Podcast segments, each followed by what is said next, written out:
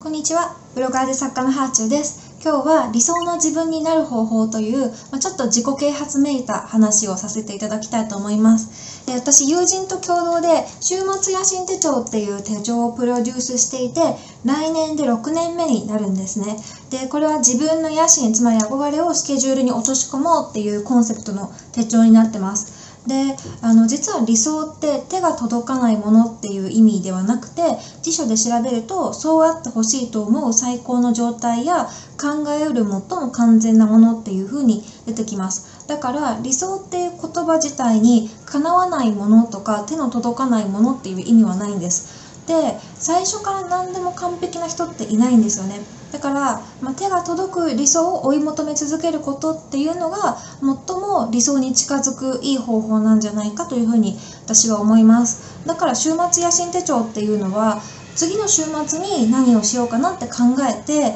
でそのこうなんかイメージを膨らませながら夢を貯めておいてそして土日週末にそれを実現させていく。でそれを毎週毎週続けることで考える最も最高な理想の1年にしていきましょうっていう手帳なんです。だから、まあ、まずは自分の理想って何かなっていうことについて考えてそれでじゃ理想の自分なら週末に部屋にお花飾るなって思ったら金曜日にお花買って帰ろうとかそういうふうに予定に落とし込んでいけばいいだけだと思うんですね。であの理想の自分になるんだったらこのブランドのワンピースを着てたいなっていうふうに思うんだったらそのワンピースを買うための貯金を始めるとかね。そんな感じで憧れの生活とか野心に対してもちゃんと計画を立てると実現することができると思うんですよ。計画立てずに勉強して医学部一発合格する人とかなかなかいないと思うんですけど、まあ、受かる人はちゃんと勉強の計画を立てて試験問題解いてっていう風にあの順序立ててやった人だと思うんですね。で勉強だとこうやって計画をみんな立てるんですけどいざ自分の人生とかになった時に意外と計画を立ててないことが多いんじゃないかというふうに思います。だからまずは自分の理想を把握するために紙に書いて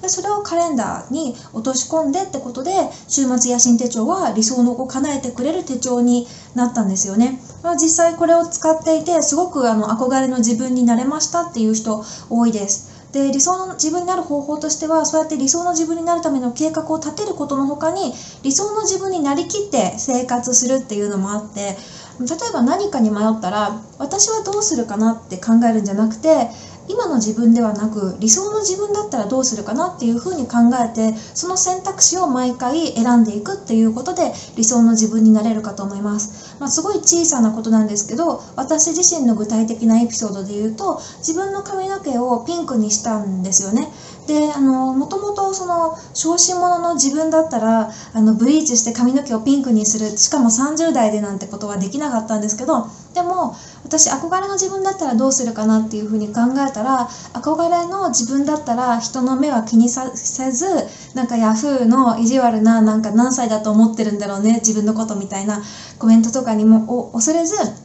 躊躇なく髪の毛ピンクにするだろうなっていうふうに思いました。本当に実際の私はなんか人にどう思われるかなとか似合うかなとか髪の毛傷んじゃうかなとかいろいろ考えるんですけどでもあのそうやってなんか思い切って髪の毛をピンクにすることによって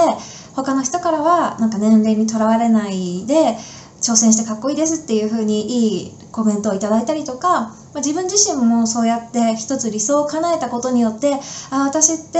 なんかやりたいって思ってたことをちゃんと自分で実現することができるんだって自信がつくんですよ。そうやって自信がついたことによって良い循環が起きると思います。だから今回その髪の毛をピンクにしたことによってもしこの先の人生でブルーにしてみたいなって思った時にもう私一回やったことあるから次はなんか恐れずに人の目だとか恐れずにやりたいことやれるなと思ってうんなんか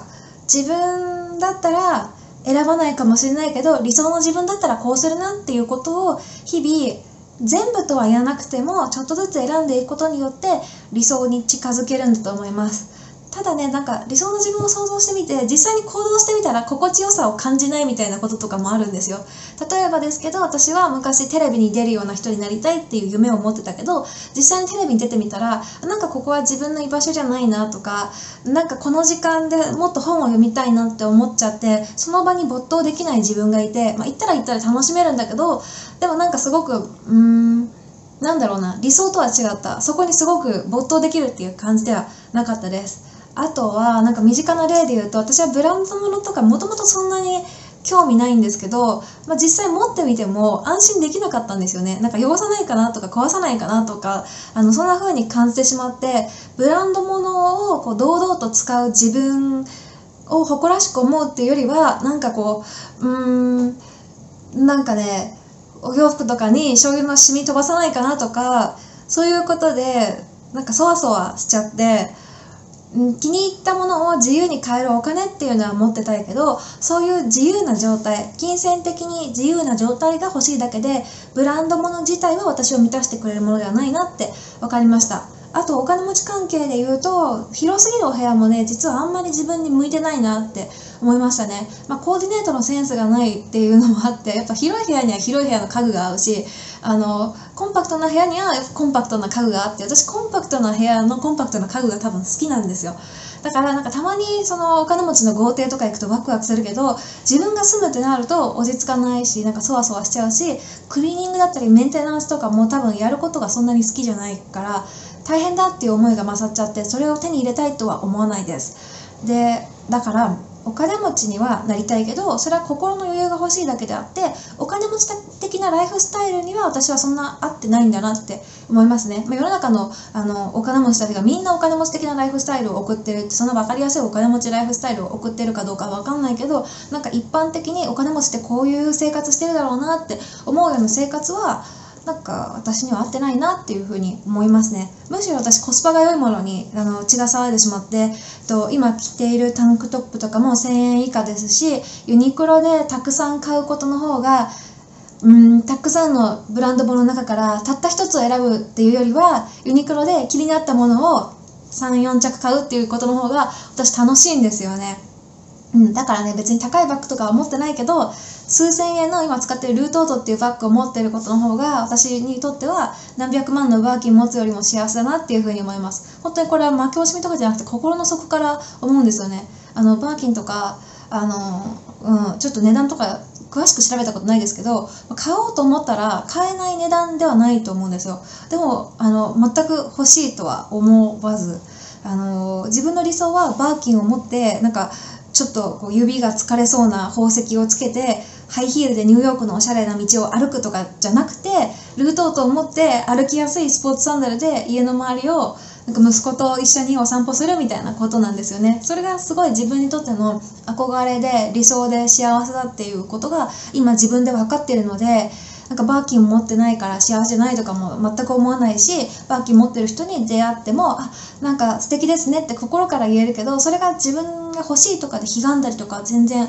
ないです。やっぱ自分が本当は欲しいけど手に入れられないっていう気持ちがあるとあの悲願じゃったりとか羨ましいって思っちゃうかもしれないけどそれを持つことをすごく極限まで考えた結果あんまり自分のうんものではないなって思うとそこまで、うん、あの欲しいとか思わずになんかすごく心がハッピーで自由な状態で人に対しても接することができるなっていうふうに思います。だから自分サイズの幸せを知っておくとか理想について自分でちゃんと知っておくっていうのはすごい大事ですよね。で私は自分サイズの幸せはすでに手に入れてるなっていうふうに思っていて憧れを見直すと意外とこうやってなんか心地よさを自分が感じる空間っていうのが明確になって自分の今持ってる生活の中にもすでに自分の理想だったり心地よいものがたくさんあるなっていうふうに思えると思います。でその状態が叶っていることに感謝することでさらにもう一つ上のレベルのメンタルにたどり着けるのかななんてことを思いますね。なので、まあ、まだ手が届いてない憧れに関してはこれから計画を立てて叶えていけばいいかなというふうに思いますが理想の自分を考えること自体はすごく自分のメンタルも安定させてくれるのでいいなというふうに思います。なんか最後ちょっとぼやっとしちゃいましたけど、はい、そんな感じで理想の自分になる方法でした。ぜひぜひあの週末や新手帳とかも活用していただきながら理想に近づく生活を心がけてみてください。ではではまた。